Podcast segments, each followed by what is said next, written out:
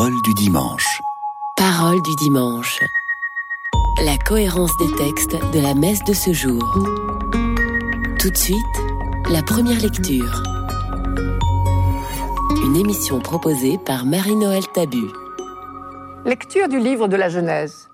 En ces jours-là, les trois visiteurs d'Abraham allaient partir pour Sodome. Alors le Seigneur dit Comme elle est grande, la clameur au sujet de Sodome et de Gomorre, et leur faute, comme elle est lourde. Je veux descendre pour voir si leur conduite correspond à la clameur venue jusqu'à moi. Si c'est faux, je le reconnaîtrai. Les hommes se dirigèrent vers Sodome, tandis qu'Abraham demeurait devant le Seigneur. Abraham s'approcha et dit Vas-tu vraiment faire périr le juste avec le coupable? Peut-être y a-t-il cinquante justes dans la ville. Vas-tu vraiment les faire périr? Ne pardonneras-tu pas à toute la ville à cause des cinquante justes qui s'y trouvent? Loin de toi de faire une chose pareille, faire mourir le juste avec le coupable, traiter le juste de la même manière que le coupable, loin de toi d'agir ainsi. Celui qui juge toute la terre n'agirait-il pas selon le droit? Le Seigneur déclara, Si je trouve cinquante justes dans Sodome, à cause d'eux, je pardonnerai à toute la ville. Abraham répondit, J'ose encore parler à mon Seigneur, moi qui suis poussière et cendre. Peut-être sur les cinquante justes en manquera-t-il cinq. Pour ces cinq-là, vas-tu détruire toute la ville? Il déclara non, je ne la détruirai pas si j'en trouve quarante-cinq. Abraham insista, peut-être s'en trouvera-t-il seulement quarante. Le Seigneur déclara, pour quarante, je ne le ferai pas. Abraham dit, que mon Seigneur ne se mette pas en colère, si j'ose parler encore. Peut-être s'en trouvera-t-il seulement trente. Il déclara, Si j'en trouve trente, je ne le ferai pas. Abraham dit alors, J'ose encore parler à mon Seigneur. Peut-être s'en trouvera-t-il seulement vingt. Il déclara, Pour vingt, je ne détruirai pas. Il dit, Que mon Seigneur ne se mette pas en colère. Je ne parlerai plus qu'une fois. Peut-être s'en trouvera-t-il seulement dix. Et le Seigneur déclara, Pour dix, je ne détruirai pas.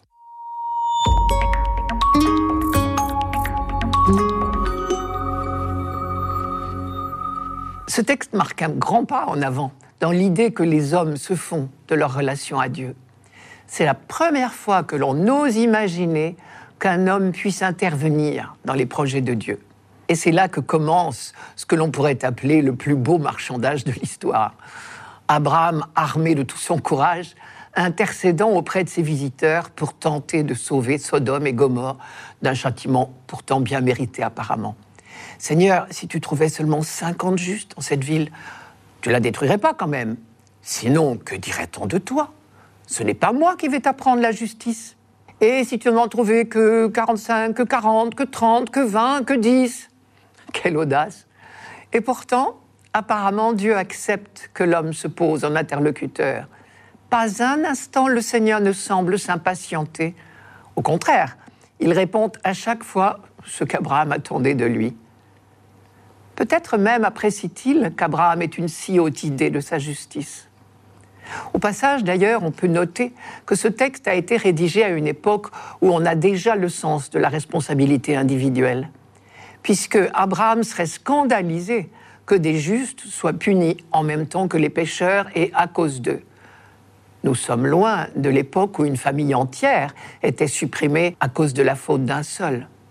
Or, la grande découverte de la responsabilité individuelle date du prophète Ézéchiel pendant l'exil à Babylone, donc au VIe siècle.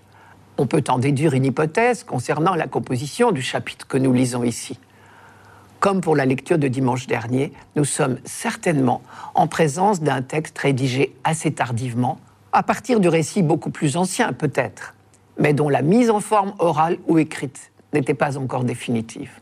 Et Dieu aime peut-être plus que l'homme se pose en intercesseur pour ses frères. Nous l'avons déjà vu un autre dimanche à propos de Moïse, c'était au chapitre 32 de l'Exode. Après l'infidélité du peuple au pied du Sinaï, dans l'épisode du veau d'or, vous vous rappelez qu'ils se sont fabriqués un veau pour l'adorer, aussitôt après avoir juré de ne plus jamais, jamais suivre des idoles. Moïse était intervenu pour supplier Dieu de pardonner. Et bien sûr, Dieu qui n'attendait que cela, si j'ose dire, s'était empressé de pardonner. Moïse intervenait pour le peuple dont il était responsable. Abraham, lui, intercède pour des païens. Mais c'est logique après tout, puisqu'il est porteur d'une bénédiction au profit de toutes les familles de la terre, comme dit le livre de la Genèse. Belle leçon sur la prière, là encore. Et il est intéressant qu'elle nous soit proposée le jour où l'évangile de Luc nous rapporte l'enseignement de Jésus sur la prière, à commencer par le Notre Père, la prière plurielle par excellence, puisque nous ne disons pas mon Père, mais notre Père. Nous sommes invités visiblement à élargir notre prière à la dimension de l'humanité tout entière. Peut-être on trouvera seulement dix, ce fut la dernière tentative d'Abraham, et le Seigneur répondit, Pour dix, je ne détruirai pas la ville de Sodome. Ce texte est un grand pas en avant, disais-je, une étape importante dans la découverte de Dieu. Mais ce n'est qu'une étape, car il se situe encore dans une logique de comptabilité. Sur le thème Combien faudra-t-il de justes pour gagner le pardon des pécheurs? Il restera encore à franchir le dernier pas théologique, découvrir qu'avec Dieu, il n'est jamais question d'un quelconque paiement. Sa justice n'a rien à voir avec une balance dont les deux plateaux doivent être rigoureusement équilibrés. Et c'est très exactement ce que Saint Paul essaiera de nous faire comprendre dans le passage de la lettre aux Colossiens que nous lisons ce dimanche.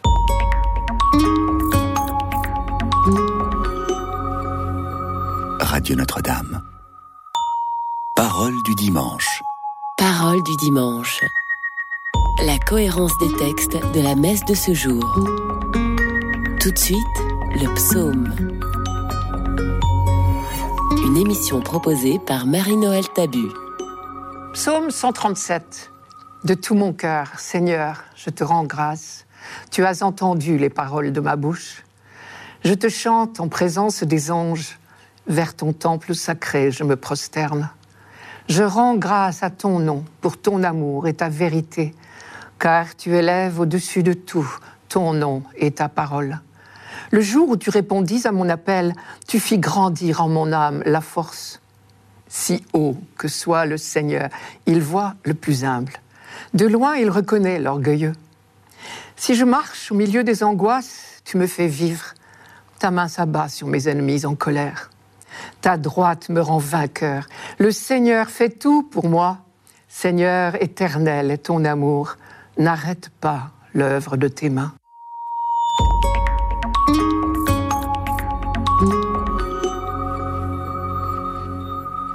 Ce psaume tout entier est un chant d'action de grâce pour l'alliance que Dieu propose à l'humanité. L'alliance qu'il a conclue avec son peuple Israël d'abord, mais aussi l'alliance dans laquelle toutes les nations entreront un jour. Et c'est précisément la vocation d'Israël que de les y faire entrer. J'ai parlé d'action de grâce, l'expression revient trois fois dans ce psaume. De tout mon cœur, Seigneur, je te rends grâce. Je rends grâce à ton nom pour ton amour et ta vérité. Et dans un verset que nous n'entendons pas ce dimanche, tous les rois de la terre te rendent grâce. Nous avons vu souvent que les auteurs bibliques aiment ce genre de répétition. J'aurais envie de dire ce genre litanique. Mais il y a une progression. Tout d'abord, c'est Israël qui parle en son nom propre. De tout mon cœur, Seigneur, je te rends grâce. Puis il précise le motif. Je te rends grâce pour ton amour et ta vérité. Et enfin, c'est l'humanité tout entière qui rentre dans l'alliance et qui rend grâce. Tous les rois de la terre te rendent grâce. Puisqu'il est question de l'alliance, il est normal d'entendre ici des allusions à l'expérience du Sinaï. J'entends tout d'abord les échos de la grande découverte du buisson ardent. Je vous rappelle d'abord ce que dit le livre de l'Exode au chapitre 3 les fils d'Israël gémirent du fond de la servitude et crièrent. Leur appel monta vers Dieu du fond de la servitude et Dieu entendit leur plainte. Ça, c'est Exode 2 et ensuite le buisson ardent. Et du milieu du buisson en feu, Dieu dit à Moïse, oui, vraiment. J'ai vu la souffrance de mon peuple en Égypte et je l'ai entendu crier sous les coups de ses chefs de corvée oui, je connais ses souffrances. Alors je suis descendu pour le délivrer. Et en écho, le psaume dit Le jour où tu répondis à mon appel, ou encore tu as entendu les paroles de ma bouche. Autre rappel de la révélation de Dieu au Sinaï, l'expression ton amour et ta vérité. Ce sont les mots mêmes de la définition que Dieu a donnée de lui-même à Moïse au chapitre 34 de l'Exode. Ensuite, la phrase Ta droite me rend vainqueur. Pour une oreille juive, c'est une allusion à la sortie d'Égypte. La droite, c'est la main droite, bien sûr, mais ça veut dire la puissance, le pouvoir. Et depuis le cantique de Moïse, après le passage miraculeux de la mer Rouge, on a pris l'habitude de parler de la victoire que Dieu a remportée à main forte et à bras étendus. Ta droite, Seigneur, est magnifique en sa force. Tu étends ta main droite. Quant à l'expression Seigneur, éternel est ton amour, elle est aussi une manière d'évoquer toute l'œuvre de Dieu, et en particulier la sortie d'Égypte. On peut noter encore un autre rapprochement entre ce psaume et le cantique de Moïse. C'est le lien entre toute l'épopée de la sortie d'Égypte, l'alliance conclue au Sinaï et le temple de Jérusalem. Moïse chantait Ma force et mon chant, c'est le Seigneur. Il est pour moi le salut. Il est mon Dieu, je le célèbre. J'exalte le Dieu de mon Père.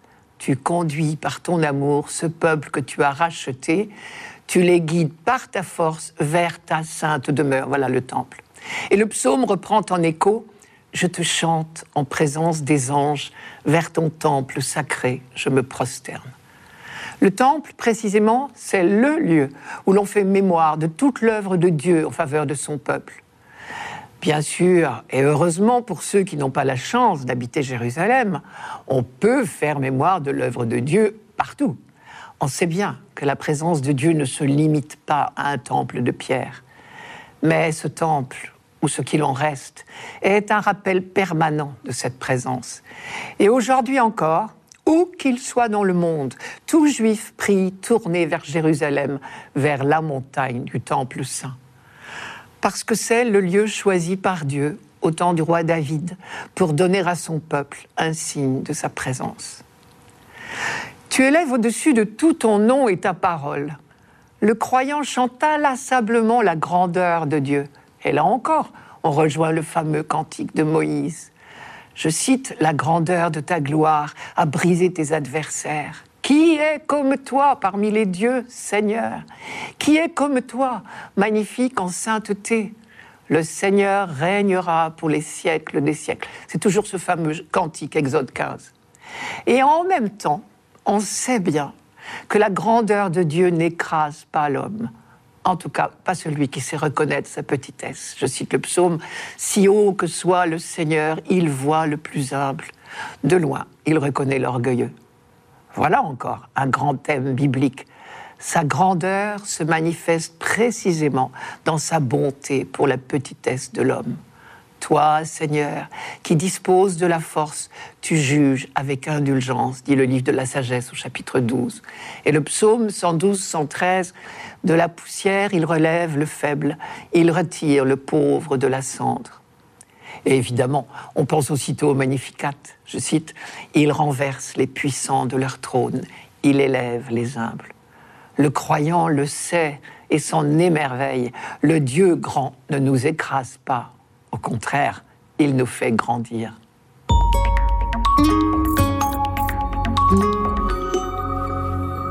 Radio Notre-Dame.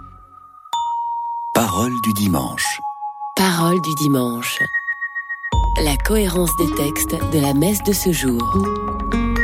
Tout de suite, la deuxième lecture. Une émission proposée par Marie-Noël Tabu. Lecture de la lettre de Saint Paul apôtre aux Colossiens. Frères, dans le baptême, vous avez été mis au tombeau avec le Christ et vous êtes ressuscités avec lui par la foi en la force de Dieu qui l'a ressuscité d'entre les morts. Vous étiez des morts parce que vous aviez commis des fautes et n'aviez pas reçu de circoncision dans votre chair. Mais Dieu vous a donné la vie avec le Christ. Il nous a pardonné toutes nos fautes. Il a effacé le billet de la dette qui nous accablait en raison des prescriptions légales pesant sur nous. Il l'a annulé en le clouant à la croix.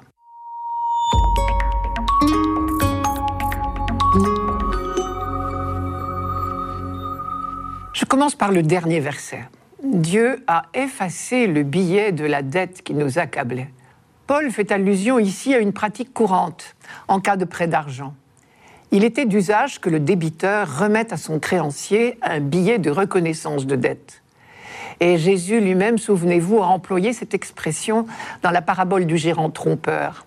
Le jour où son patron le menace de licenciement, le gérant se préoccupe de se faire des amis. Et dans ce but, il convoque les débiteurs de son maître. Et à chacun d'eux, il dit Voici ton billet de reconnaissance de dette, change la somme. Tu devais 100 sacs de blé, écrit 80. C'est au chapitre 15 de Luc. Et comme il en a l'habitude, Paul utilise ce vocabulaire de la vie courante au service d'une réflexion théologique. Son raisonnement est le suivant. Par l'ampleur de nos péchés, nous pouvons nous considérer comme débiteurs de Dieu. Et d'ailleurs, dans le judaïsme, on appelait souvent les péchés des dettes. Et une prière juive du temps du Christ disait Par ta grande miséricorde, Seigneur, efface tous les documents qui nous accusent. Or, tout homme qui lève les yeux vers la croix du Christ découvre jusqu'où va la miséricorde de Dieu pour ses enfants. Avec lui, il n'est pas question de comptabilité. Père, pardonne-leur, ils ne savent pas ce qu'ils font, est la prière du Fils. Et lui-même, Jésus a dit qui m'a vu a vu le Père. Donc le corps du Christ, cloué sur la croix, manifeste que Dieu est tel qu'il oublie tous nos torts, toutes nos fautes contre lui. Son pardon est en quelque sorte affiché sous nos yeux. Ils lèveront les yeux vers celui qu'ils ont transpercé, disait Zacharie. Tout se passe donc comme si le document de notre dette était cloué à la croix du Christ. On ne peut pas s'empêcher d'être un peu surpris. Tout ce passage est rédigé au passé, dans le baptême, vous avez été mis au tombeau avec le Christ. Vous êtes ressuscité avec lui. Dieu vous a donné la vie avec le Christ. Il nous a pardonné toutes nos fautes. Il a effacé le billet de la dette qui nous accablait. Il l'a annulé en le clouant à la croix du Christ. Paul manifeste ainsi que le salut du monde est déjà effectif. Ce déjà-là, comme on dit du salut, est l'une des grandes insistances de cette lettre aux Colossiens. La communauté chrétienne est déjà sauvée par son baptême. Elle participe déjà au monde céleste. Là encore, on peut noter une évolution par rapport à des lettres antérieures de Paul. Par exemple, la lettre aux Romains. Je cite, Nous avons été sauvés mais c'est en espérance, Romains chapitre 8. Ou encore, si nous avons été totalement unis, assimilés à sa mort, nous le serons aussi à sa résurrection. Encore la lettre aux Romains. Alors donc que la lettre aux Romains mettait la résurrection au futur, celle aux Colossiens et aux Éphésiens mettent au passé et l'ensevelissement avec le Christ et la réalité de la résurrection. Vous avez été mis au tombeau avec le Christ. Vous êtes ressuscité avec lui. Vous étiez des morts, mais Dieu vous a donné la vie avec le Christ. Il est bien évident ici que Paul parle de mort spirituelle. Et il considère vraiment le baptême comme une seconde naissance. Cette insistance de Paul sur le caractère acquis du salut, cette naissance à une vie tout autre, est peut-être motivée par le contexte historique car on devine derrière nombre de ces propos un climat conflictuel. Visiblement, la communauté de Colosse subit des influences néfastes contre lesquelles Paul veut la mettre en garde. J'en trouve quelques traces, par exemple.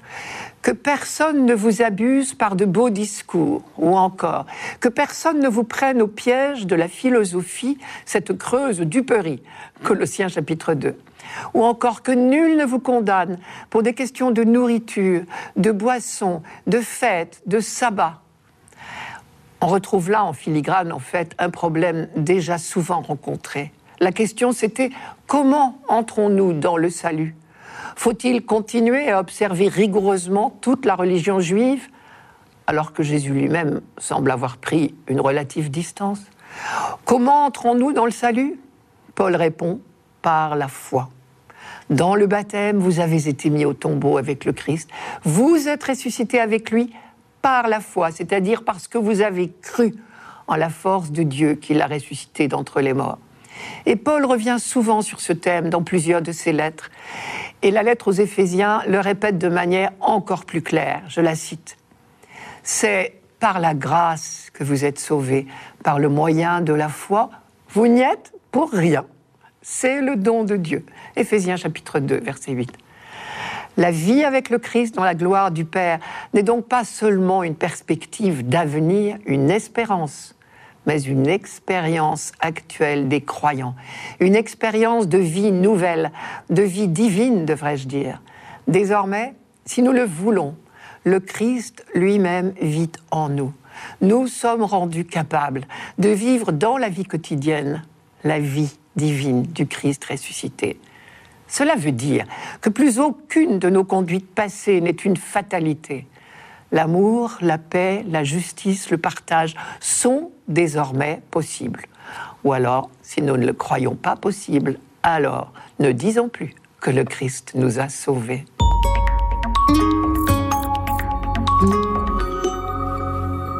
Radio Notre-Dame. Parole du dimanche. Parole du dimanche. La cohérence des textes de la messe de ce jour. Pour finir, l'Évangile. Une émission proposée par Marie-Noël Tabu. Évangile de Jésus-Christ selon Saint Luc. Il arriva que Jésus, en un certain lieu, était en prière. Quand il eut terminé, un de ses disciples lui demanda Seigneur, apprends-nous à prier, comme Jean le Baptiste lui aussi l'a appris à ses disciples. Il leur répondit Quand vous priez, dites Père, que ton nom soit sanctifié, que ton règne vienne. Donne-nous le pain dont nous avons besoin pour chaque jour. Pardonne-nous nos péchés, car nous-mêmes nous pardonnons aussi à tous ceux qui ont des torts envers nous. Et ne nous laisse pas entrer en tentation. Jésus leur dit encore, Imaginez que l'un de vous est un ami et aille le trouver au milieu de la nuit pour lui demander Mon ami, prête-moi trois pains, car un de mes amis est arrivé de voyage chez moi et je n'ai rien à lui offrir. Et si, de l'intérieur, l'autre lui répond Ne viens pas m'importuner, la porte est déjà fermée, mes enfants et moi nous sommes couchés, je ne puis pas me lever pour te donner quelque chose. Eh bien, je vous le dis, même s'il ne se lève pas pour donner par amitié, il se lèvera à cause du sang-gêne de cet ami et lui donnera tout ce qu'il lui faut. Moi, je vous dis, demandez, on vous donnera. Cherchez, vous trouverez. Frappez, on vous ouvrira. En effet, quiconque demande, reçoit. Qui cherche, trouve. À qui frappe, on ouvrira. Quel père parmi vous, quand son fils lui demande un poisson, lui donnera un serpent au lieu du poisson? Ou lui donnera un scorpion quand il demande un œuf? Si donc vous, qui êtes mauvais, vous savez donner de bonnes choses à vos enfants, combien plus le Père du ciel donnera-t-il l'Esprit Saint à ceux qui le lui demandent?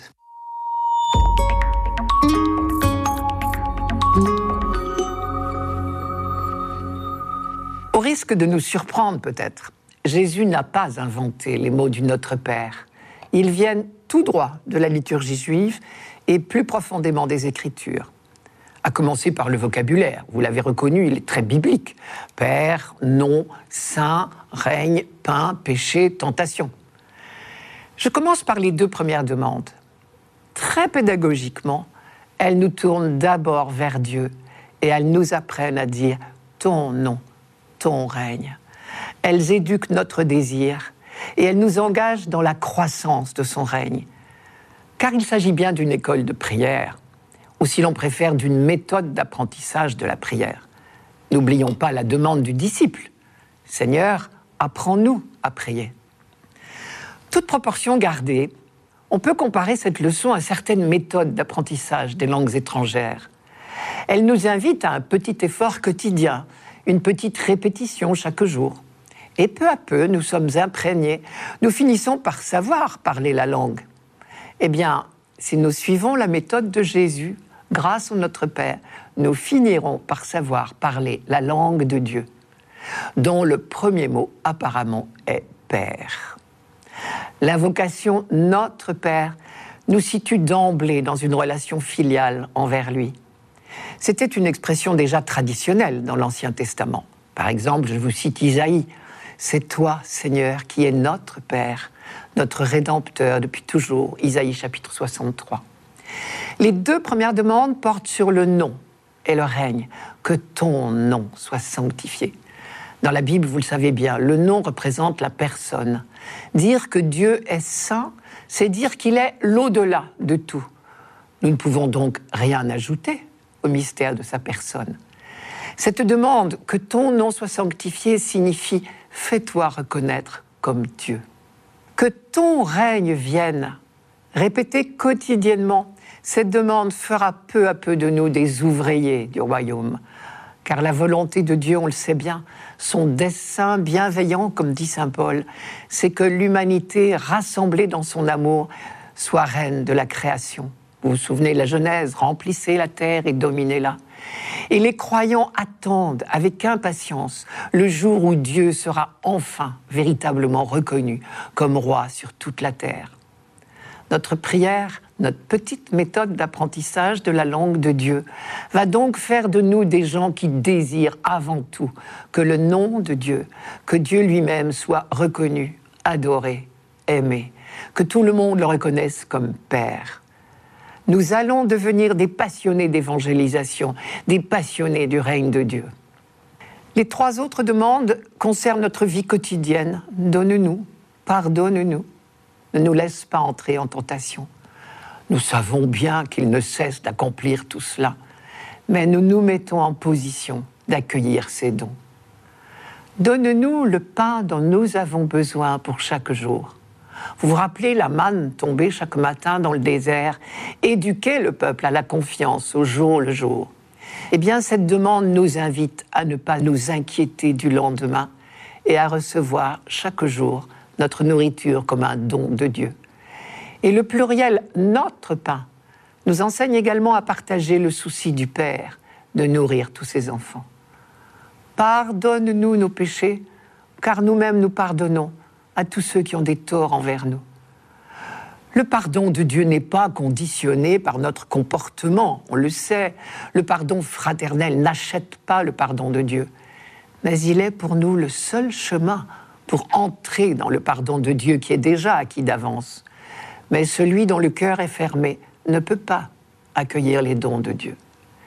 Ne nous laisse pas entrer en tentation. Il s'agit de toute tentation certainement, mais surtout, je crois, de la plus grave, celle qui nous poursuit aux heures difficiles, la tentation de douter de l'amour de Dieu. Au fond, il y a un lien étroit entre les premières demandes du Notre Père et les suivantes. Nous demandons à Dieu les munitions nécessaires à notre mission de baptiser dans le monde. Donne-nous tout ce qu'il nous faut de pain et d'amour et protège-nous pour que nous ayons la force d'annoncer ton royaume. C'était Parole du dimanche, une émission présentée par Marie-Noël Tabu. Rendez-vous dimanche prochain.